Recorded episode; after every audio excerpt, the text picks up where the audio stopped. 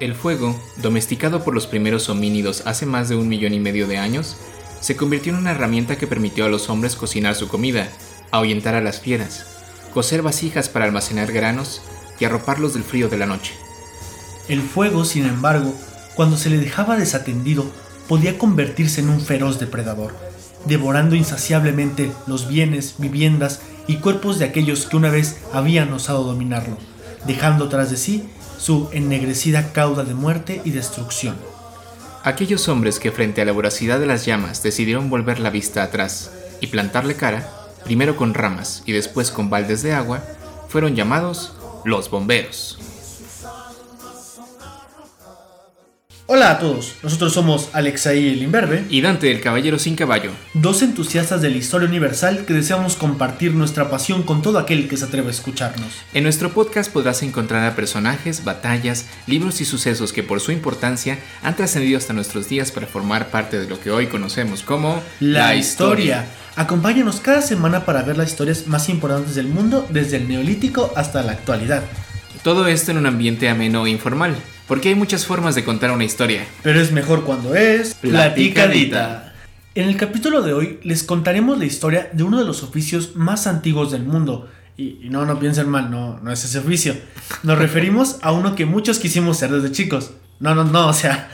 O sea, sí lo quisimos hacer, pero no es el oficio que ustedes piensan. Y que ahora ya de mayores, pues muchos desempeñan de forma voluntaria y desinteresada. Hablamos de los bomberos, los apagafuegos, los tragahumos. Acompáñenos en este repaso histórico para conocer el inicio y desarrollo a través de los siglos de esta noble actividad.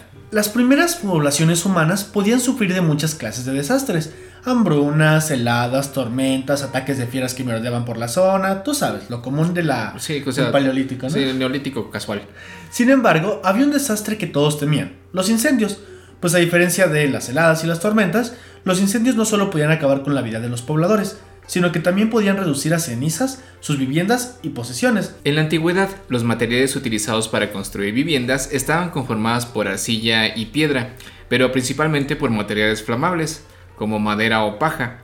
Al vivir sedentariamente, la humanidad se acostumbró a tener un hogar, o sea, es decir, es un espacio dentro de la vivienda destinado a albergar un fuego, ya sea para cocinar o para calentarse durante la noche. A esa zona de la vivienda se le llama, se le llama hogar. De hecho, de ahí viene la frase calor de hogar. Y por eso se llama hoguera ese tipo de fuegos. Pero bueno, al conformarse las ciudades, sobre todo aquellas que estaban rodeadas con una muralla, las viviendas comenzaron a apiñarse. O sea, no que le salgan piñas. No, no, se, juntaron mucho. Se juntaron mucho. Estando cada vez más una junta la otra. O sea, más juntas una de la otra. Ajá. Por lo tanto, era solo cuestión de tiempo para que las flamas del el hogar, de la hoguera, alcanzaran otras partes de la casa que no estaban previstas.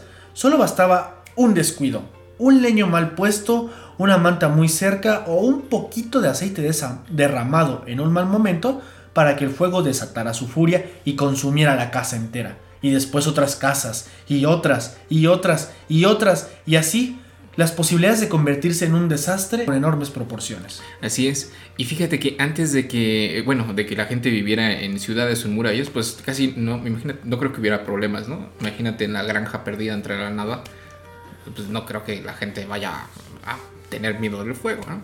Pues mientras no llegue al cultivo, supongo, ¿no? Sí, supongo. Pero bueno, cuando la gente empieza a vivir en estas ciudades, eh, sobre todo las que están amuralladas con, fin de protección y las casas no tienen a dónde ir más que adentro de la misma muralla, pues el fuego sí puede consumir una tras otra tras otra. ¿Sabes qué? Si con apiñonadas nos hubiéramos referido a lo de las piñas, también tendría sentido. ¿Porque, las piñas son flamables? Sí. Ay, no. bueno, es algo que no sabían. Las piñas son flamables, recuerden eso. Bueno, conscientes del riesgo de... Eh, bueno, conscientes del riesgo de los incendios, las primeras sociedades comprendieron que ante el fuego más les valía estar unidos dejando de lado cualquier rencilla personal para ayudarse a controlar los incendios eh, una vez que estos se suscitaban. Porque bueno, los incendios no distinguen amigos de enemigos. Igual empieza el incendio en mi casa y quema el de la casa que me cae mal, pero bueno, a fin de cuentas va a extenderse de una forma descontrolada, ¿no? Al tener agua, arena o cualquier material que pudiera atenuar las llamas, el material que estaría en mano se convirtió en una preocupación el tenerlo disponible, así como el atender con urgencia cualquier alerta temprana de fuego. Esas alertas se daban a conocer primero con voces y después con campanas y llamadas especiales para congregar a las personas en el lugar del incidente, donde se organizaban cadenas humanas para acarrear baldes de agua. Sí, nada es que fíjate que el problema de los baldes de agua es que están limitado a primero qué tan grande es tu balde Claro. o tu cubeta para los cuates, ¿no? qué tan grande es la cubeta y también cuánta gente hay disponible para ayudar. Imagínate que se suscite un incendio a mitad de la madrugada y pues todos están jetoncísimos y no tienes uno ni cubetas suficientes ni gente suficiente para crear una cadena humana hasta el lugar donde se encuentre el agua. Que como dato curioso para los de mi generación para abajo, antes los baldes no eran de plástico sino de metal y le pueden preguntar a sus papás. Sí, y, y de madera también. O sea, eran de zinc. ¿De? Sí, de Órale. zinc. Eran de zinc. Y luego todavía más, más, más atrás tiempo, eran eh, pues como tonelitos de madera. Pues ahora sí que zinc. Ahí, Bueno, el problema de los baldes de agua, como ya comentó este Dante, es que eran difíciles de transportar. Entonces se empezó a formar una cantidad de vecinos que pudiera prevenir las llamas. Se construye de esta manera un cuerpo especial para atender ese tipo de desastres y a inventar, no sé si es la palabra, Sí, ¿eh? sí, sí. artefactos adecuados para domar las llamas. Sí, pues uno de esos primeros inventos se suscitó en la antigua Grecia. Eh, ahí se hizo un, una, bueno, un ingenio, lo hizo un ingeniero, entonces un ingenio, para tratar de bombear y arrojar agua a, a una distancia más o menos larga. Pero no fue hasta la antigua Roma que se cuentan con evidencias, o sea, evidencias arqueológicas de que había tanto un grupo organizado de personas, o sea, ya prácticamente bomberos antiguos, tanto eh, máquinas especiales para apagar incendios. Porque, ¿Se llaman bomberos porque usan bombas de agua? Exacto. Órale. De hecho, lo íbamos a ver más adelante, pero ya nos adelantamos. Le rompimos la. Ah, perdón, perdón. No te preocupes. Y, y fíjate que esos primeros ingenios básicamente eran como cueros de. cueros de animal llenos de agua y con los intestinos hacían la manguera. Entonces, básicamente lo único que hacían era lle- llevar un cuero así, cargando como si fueras cargando un cuino, ¿te das cuenta? Y luego nada más apachurrar el cuero para que el agua saliera disparada. Pues lo mismo con las gaitas, supongo. ¿no? Eh, Nada más exactamente. que- Ujú. Sí, nada más que en agua pues se echan. bueno, a empezar con los primeros bomberos históricos, que son los bomberos romanos. En el siglo I antes de nuestra era, Roma era la ciudad más esplendorosa de su tiempo, con casi un millón de habitantes. Como dato curioso, va a ser hasta el siglo XIX que otra ciudad va a alcanzar esta población. ¿Qué fue ¿qué? Londres? Londres. Sí, Londres. La capital del imperio más poderoso jamás conocido, Roma, era un hervidero de seres humanos que pululaban por todas partes, y a mayor población, mayores los riesgos. Debido a la gran cantidad de madera, paja y sustancias inflamables, los incendios comenzaron a ser sumamente frecuentes. Quizá las personas que, que piensan en Roma tienen esta, esta idea maravillosa de que era una ciudad llena de mármol y cosas así, pero lo cierto es que la mayoría de las personas vivía en una especie de departamentos de varios pisos Ajá. que se llamaban ínsulas o insulae. ¿sí? ¿Eh? Y eh, estos departamentos pues llegaban a alcanzar hasta los seis pisos, que, lo cual no sería un problema. Sin embargo, imagínate cómo llevar agua hasta el piso número 6.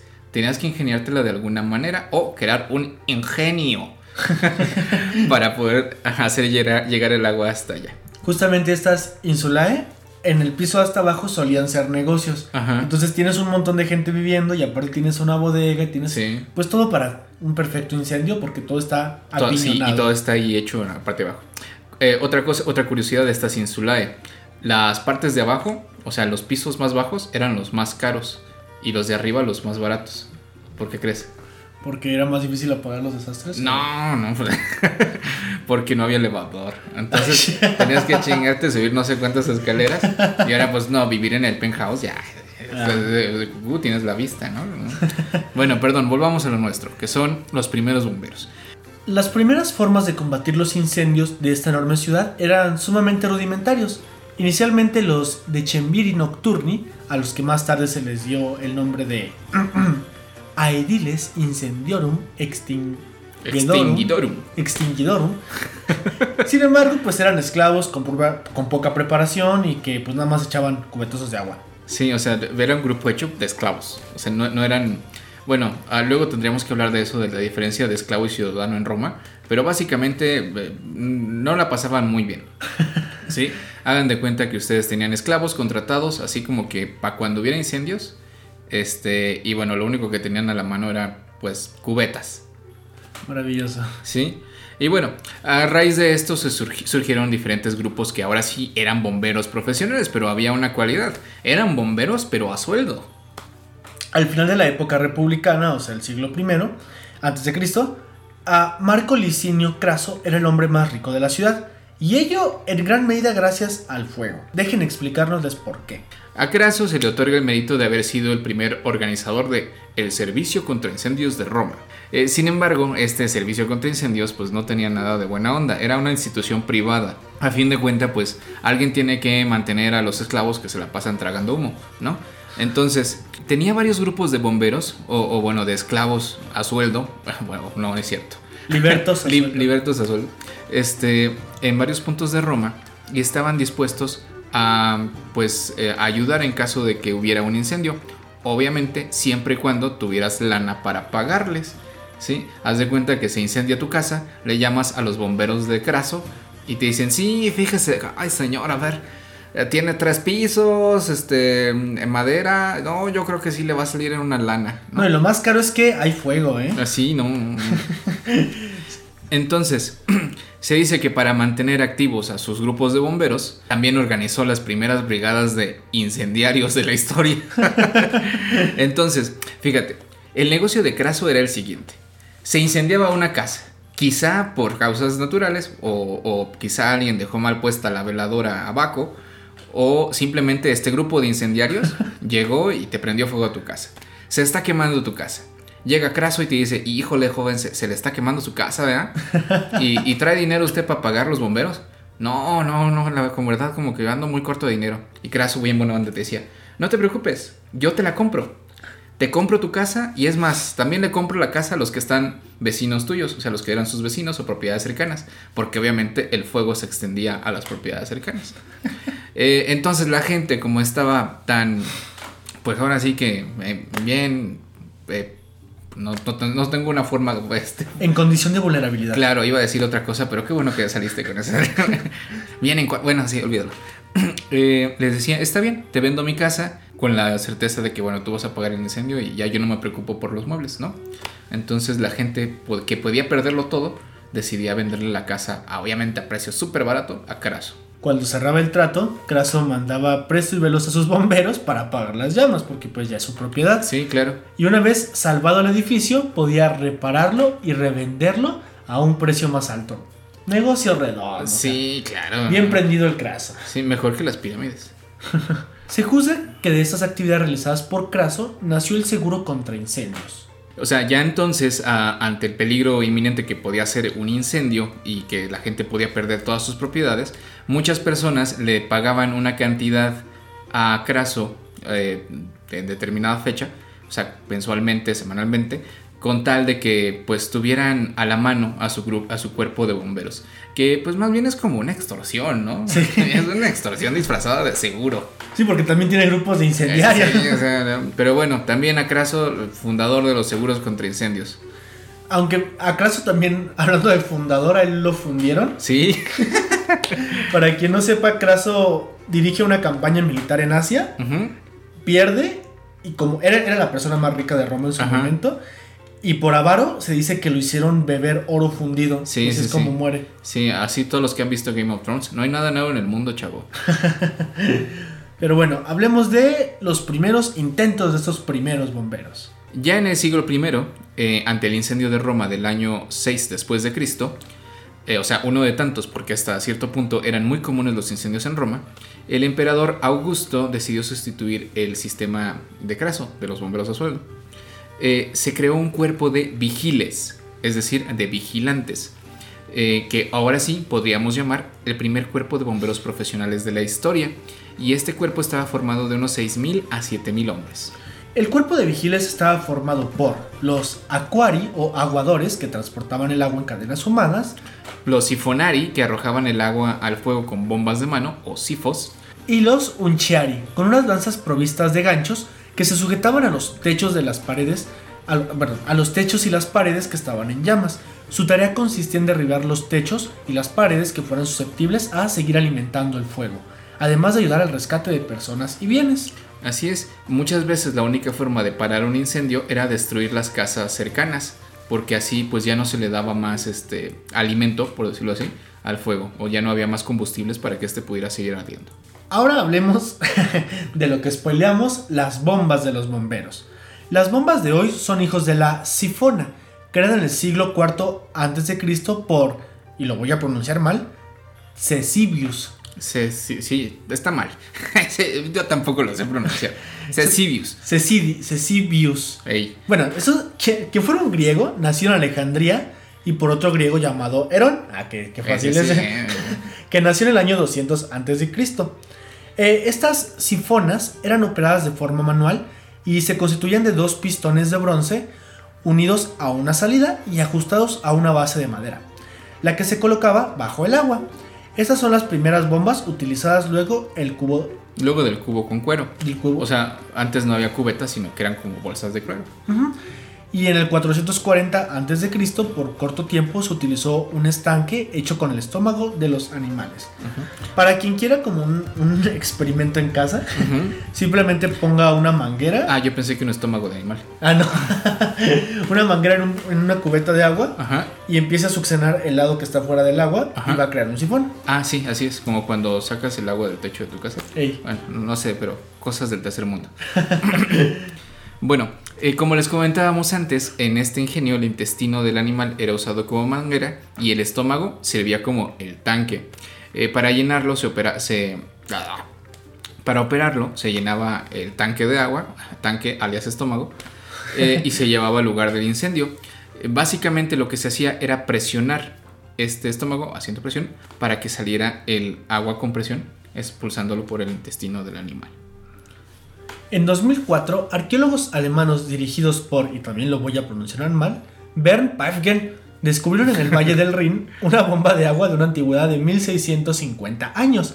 El equipo tenía además un tubo delgado de 1,10 metros que iba unido a la bomba, el cual era pues una manguera. Así es. Em, hay una reproducción de esto que hicieron los cazadores de mitos. Eh, y pueden ver eh, em, una reproducción de esta, de esta vestigio arqueológico. Y bueno, hacen realmente una, un trabajo como que muy, muy, muy loable, aplaudible.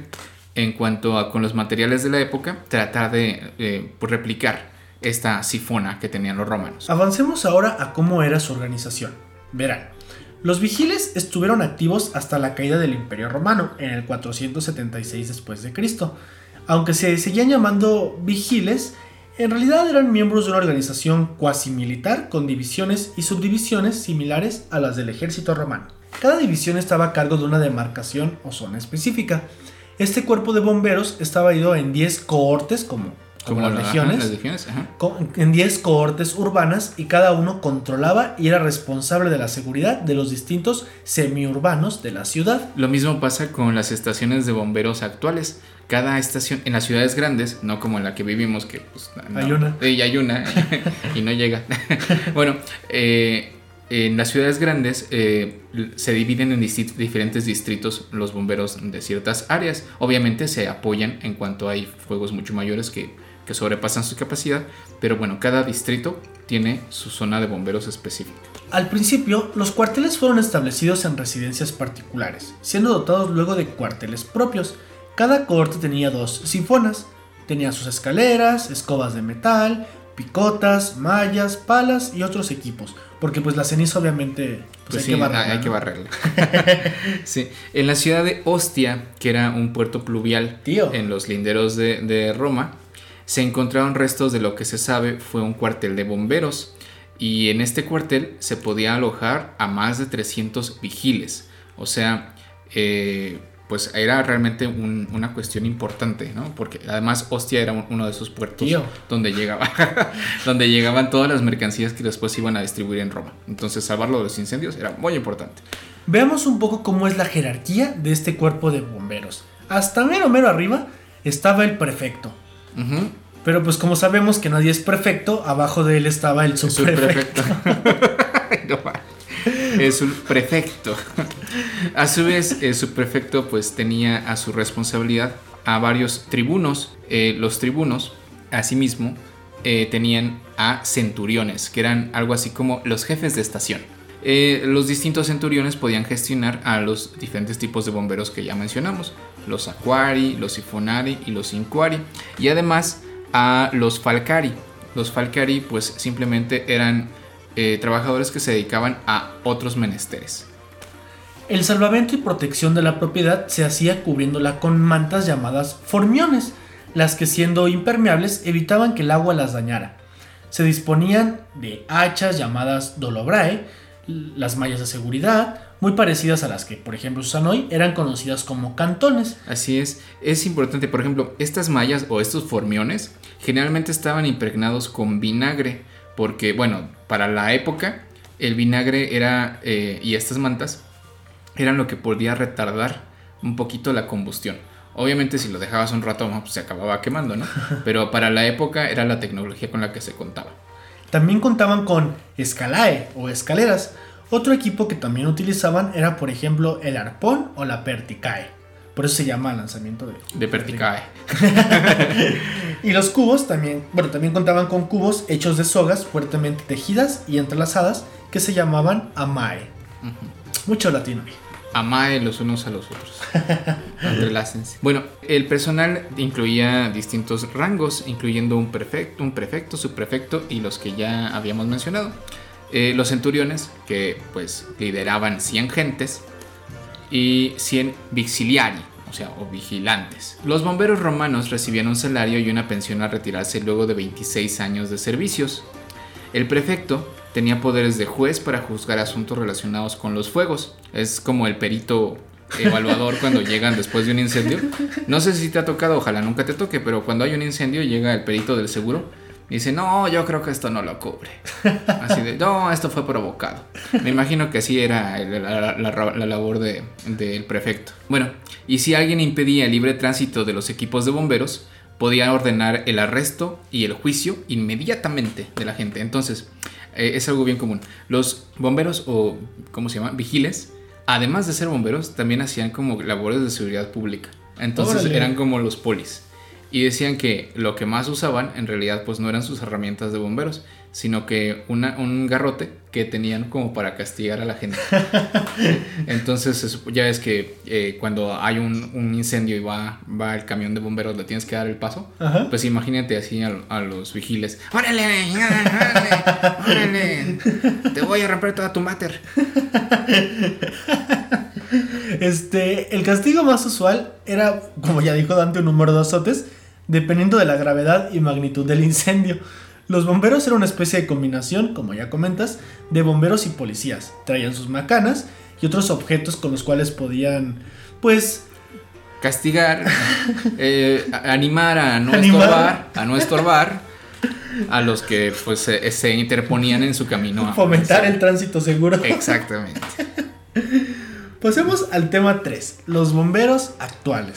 Actualmente los incendios son más complejos y peligrosos gracias a los nuevos productos altamente inflamables y tóxicos, además de demasiados productos químicos que pues su flamabilidad es muchísimo mayor.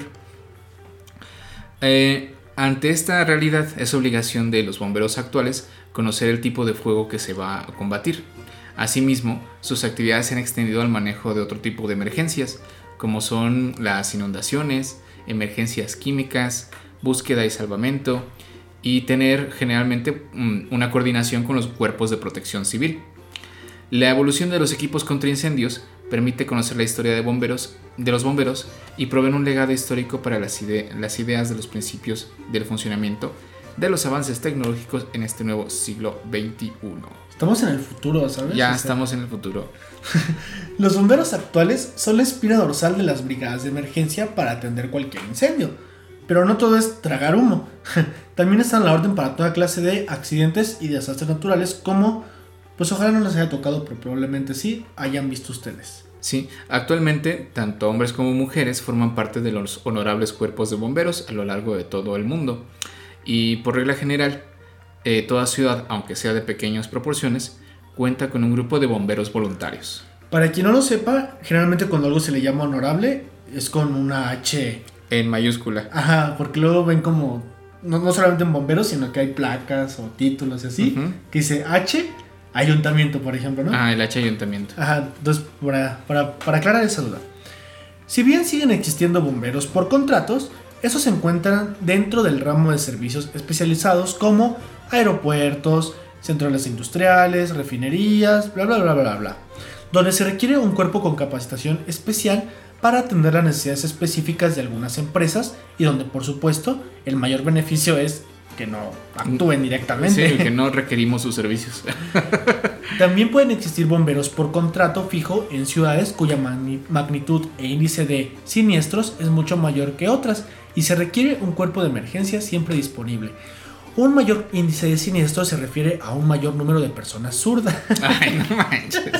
No, no, de accidentes relacionados con fuego. O bueno, o no. Ah, son súper versátiles los bomberos. Y bueno, por ejemplo, el honorable cuerpo de bomberos de una ciudad aledaña a nosotros, que es Dolores Hidalgo, cuna de la independencia nacional, eh, eh, pues consultamos a personal que, que labora ahí y nos dice que para ser bombero voluntario se necesita ser mayor de edad contar con una identificación oficial y comprobante de domicilio, su acta de nacimiento, los tipos de sangre y saber si tiene alguna lesión y simplemente dos fotos de tamaño infantil. Obviamente hay que tomar una capacitación especial, ¿no? Pero bueno, realmente es relativamente fácil que uno se inscriba a un cuerpo de bomberos. Ahora hablemos un poco de bombero, bombero, yo quiero ser bombero. bueno, los bomberos voluntarios, como ya introduciste tú un poco antes sobre los requisitos, los bomberos voluntarios son personas con un fuerte compromiso para servir a sus comunidades y dedicar largas horas en su capacitación. Porque la facilidad viene en los requisitos burocráticos. sí, sí, sí, pero, imagínate, no, tienes que tomar muchísima pero que no te dé uyuyuy acercarte al fuego. También deben estar en excelente forma física. Yo por eso no soy voluntario.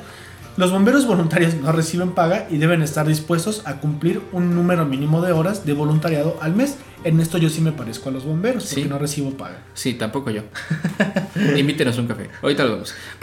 El primer paso para convertirse en un bombero voluntario es identificar un cuerpo de bomberos donde se puedan reclutar, bueno, o donde se puedan inscribir. Hay que llenar la solicitud con los requisitos que ya les, este, les acabo de dar y pues pasar un examen físico. Obviamente, si uno quiere ser bombero, debe estar en óptimas condiciones físicas. Aunque los requisitos varían de acuerdo con las normas del Departamento Local de Bomberos, la mayoría de los solicitantes que deseen convertirse en bomberos voluntarios, como ya comentamos en el caso de Dolores Hidalgo, son mayoría de edad, diploma de escuela secundaria o equivalente, este, deben ser residentes en el estado donde quieren ser bomberos, porque si no, imagínense. Y deben ser residentes legales, permanentes o ciudadanos del respectivo país. Esta es una cuestión muy curiosa, que por ejemplo en México, si, si tú eres mexicano naturalizado, creo que no puedes ser bombero. Ah, porque es como que de, seguridad nacional, ¿no? Ajá. Sí, tampoco puedes pertenecer a las Fuerzas Armadas. Ni ser sacerdote, creo. O sea, no es seguridad nacional, pero es ah, Sí, sí, claro. nacional.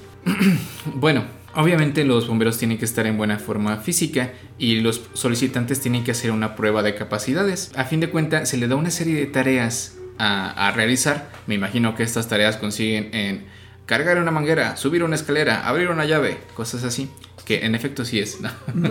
Posar para el calendario. Posar para el calendario. y bueno, muchas de estas pruebas físicas suelen ser de hecho muy extenuantes y no toda la gente que, que presenta para ser bombero suele pasarlas. Y pues bueno, esta fue como una muy, muy, muy breve panorámica. Sí, de lo que significa o lo que significó históricamente el cuerpo de bomberos y cómo es que hoy hasta nuestros días este oficio que nació pues con las, ah, con las ciudades prácticamente sigue vigente. Bien podríamos dedicar un capítulo en otra ocasión para, por ejemplo, cómo son los cuerpos de bomberos en otras partes del mundo o quizá otros cuerpos de emergencia. Pero por ahora pasemos a nuestra sección de Historiando Ando.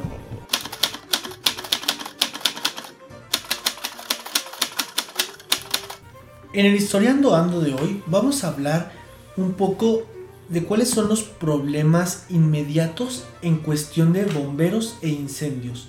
No sé si tú quieres introducir un poco, Dante. Claro, en particular eh, vamos a, retomar mucho el tema de todos los incendios que se suscitaron en la Amazonia a lo largo del año 2019 y del año 2020, porque bueno, quizá perdieron un poco de, reflectores frente al coronavirus. Año con año estos incendios han ido acrecentándose de tal manera de que algunos expertos opinan que va a llegar un punto en el que ya no se va a poder recuperar el suelo de la Amazonia. ¿Y por qué esto es relevante? Bueno, porque ante los incendios forestales, en realidad los cuerpos de bomberos locales se ven rápidamente superados. Yo creo que ningún cuerpo de bomberos tiene la suficiente capacidad para apagar lo que sería un gran fuego forestal. Y es lo que pasa principalmente en las regiones de la Amazonia. Simplemente no hay tantas manos ni tanto equipo para apagar un fuego de tales magnitudes. Lamentablemente la mayoría de estos fuegos son causados como quemas de bueno, quemas por agricultores o quemas por especuladores de tierras. Sí, o sea, lo que hay es que hay un área natural protegida, no la puedes comprar, no la puedes alterar, entonces la quemas, pierde su calidad de área natural protegida y ya la puedes trabajar. Así es. Esa es como la maña y se ha criticado muchísimo al gobierno del gemelo malvado de Carl Sagan, también conocido como Jair Bolsonaro, porque es una persona que abiertamente ha negado el cambio climático, que abiertamente negó el coronavirus a pesar de que se enfermó. ¿El tuvo coronavirus? Ajá. ¿Quién sabe a este quién se parece? sí, continuemos. La cosa es que es un tremendo problema el hecho de los incendios, especial, especialmente en un área que por algo se le ha llamado el pulmón del mundo. Ajá. Por, porque o se subordinan a intereses económicos lo que son cosas necesarias para poder mantener, aunque sea no tan es que no quiero decir groserías, no tan fea la cuestión del cambio climático, no tan fuchi. este, porque así como hablamos del Amazonas, hubo incendios en Australia, hubo incendios incluso en México hace poquito se quemó un manglar. Ajá. Es, entonces, en el momento en que hay un interés económico que afecta a uno climático, la mayoría pierde porque además de que se daña lo que es una reserva natural necesaria para lo que es la flora y la fauna de, que será el inmediato. También está que el humo va a generar problemas para las ciudades cercanas y esto se complica todavía más en tiempos de pandemia. Claro. Porque una persona que está expuesta a contagiarse ahora también está expuesta a generar problemas respiratorios por el humo. Así es, exacto. Son los crasos de nuestra época. Sí, son, sí, son crasos. son los crasos de nuestra época. Y bueno, eh, no tenemos que irnos tan lejos. Seguramente a ustedes se les, eh, se, ha suscitado cerca de su ciudad algún incendio forestal. ¿sí? No hay que eh, ir tan lejos más que vivirlo en vivo. Cuando hay incendios forestales, eh, sobre todo en ciudades más o menos grandes, se puede observar mm, su impacto, sobre todo en el humo, porque se, llega a nublar mucho, y también eh, su impacto hasta cierto punto económico, porque los cuerpos de bomberos simplemente no se dan abasto para poder atender esos incendios forestales. Nosotros vivimos en una ciudad muy pequeña, que no tiene un área de bosque inmensa, pero sí tiene mucho pastizal. Y bueno, hay, hay eh, ocasiones en que se da tanto incendio de pastizal que yo creo que es eh, exactamente provocado, o sea, tal cual provocado. Que, y los bomberos locales simplemente no se dan abasto porque no cuentan con ni el combustible necesario, ni a veces este, el tiempo, ni la cantidad de, de operarios necesarios para poder atender toda esta clase de situaciones. Y esto, particularmente en, Guanajuato, donde hay áreas se trata de una zona con problema del abasto de agua, que también ha tenido muchos problemas respecto a las áreas naturales protegidas, pero no me voy a meter en eso. La cuestión es que si persisten ese tipo de incendios solamente se van a agravar otros problemas como la escasez de agua de la ciudad. Así es. Entonces, yo no sé si invitar a alguien a hacer algo, o sea, a no quemar cosas. Los invitamos a no quemar cohetes. porque era muy curioso porque en diciembre se quemaban los pastizales porque la gente aventaba cohetes. Ah, y globos de cantoya. Y globos de cantoya. Para quien no sepa qué es un globo de cantoya, es un globo pero de cantoya. Ajá. Pues hazme refrabrón, cabrón. Entonces, eh, eh, obviamente, eh, tanto tener esas precauciones y no está de más invitar a nuestros escuchas a que donen y se acerquen a las oficinas de bomberos locales para colaborar en medida de lo posible a su manutención, porque la mayoría de cuerpos de bomberos trabajan con donaciones, tanto donaciones públicas como donaciones que nosotros podamos hacer de forma directa o a veces en los recibos de agua, de, luz, se puede, se puede otorgar alguna donación. Pero mucha gente da por hecho que los bomberos pues los paga el gobierno, pero no es así en la mayoría de los casos. O que vemos las empresas... No, no, no. que dijeron, que dijeron, eh. Bueno, sí. Ah, bueno, eh, ah. No, no, yo creo que hay muchas formas en que pueden apoyar al cuerpo local de bomberos. Estoy seguro que eh, con reparaciones, compra de combustible, compra de equipos. Y eh, si pueden apoyar, háganlo. Y no quemen cosas. De esta forma, de esta forma cerramos nuestra sección de Historiando Ando y pasamos a El telégrafo.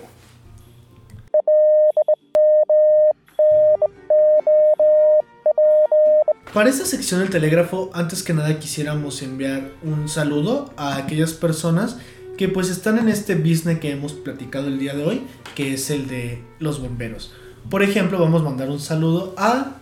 Vamos a, a saludar a Jorge Rogelio García, que es, y también a Eugenia Sánchez, quienes son bomberos voluntarios de la ciudad de Dolores Hidalgo. Y también a Edwin Aldrin, quien es bombero y rescatista de tiempo completo. Para todos ellos nuestro reconocimiento y aprecio en este su humilde podcast. Y a todos los bomberos que nos estén escuchando, denle like. Compártalo sí, con sus- compártanlo con sus amigos. Sí. Eh, bueno, pues bien, en la sección de comunidad eh, queremos agradecer nuevamente a todas las personas que están retomando la escucha de los episodios. Eh, sabíamos que, vamos, eh, que íbamos a tardar un poquito quizá en, en volver a estar en tendencia, pero bueno, estamos de vuelta. Y recordarles que pueden contactarnos a través de todas nuestras redes sociales que son arroba hplaticadita en Facebook, Instagram, Twitter, Pinterest y YouTube. o a través del correo historiaplaticadita.gmail.com Y sobre todo, recordarles que nos pueden invitar a un café. Eh, en esta plataforma de Buy Me a Coffee, ustedes pueden donar el equivalente al costo de un café, o sea, 2 dólares o 40 devaluados pesos mexicanos, para apoyarnos a continuar este proyecto de podcast. Y si no nos quieren seguir, pues mínimo compártanlo con sus amigos ñoños. Sí, ¿no? sí, o, sea, sí, o sea, sí. o sea, ellos sí van a querer, ¿eh? Sí, o sea, sí van a donar, no como tú. Mala onda. Arrepiéntete. Ah, no, pero si donas, qué buena onda.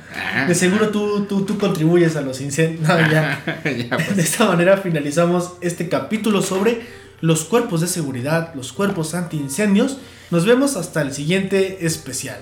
Bye. Bombero, bombero, yo quiero ser bombero, bombero, bombero, porque es mi voluntad.